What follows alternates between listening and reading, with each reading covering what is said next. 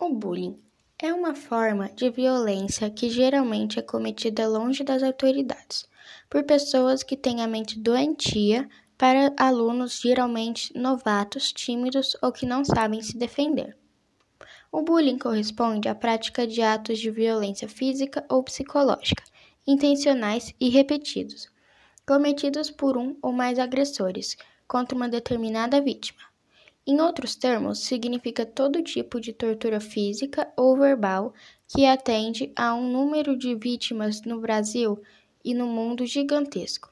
O termo em inglês bullying é derivado da palavra bully, que significa brutal. Nas escolas, as agressões geralmente são praticadas longe das autoridades, ocorrem normalmente na entrada ou na saída do prédio, ou ainda quando os professores não estão perto. O agressor, em geral, tem uma mente perversa e às vezes doentia. Ele é consciente de seus atos e consciente de que suas vítimas não gostam de suas atitudes, mas agride como forma de se destacar entre seu grupo.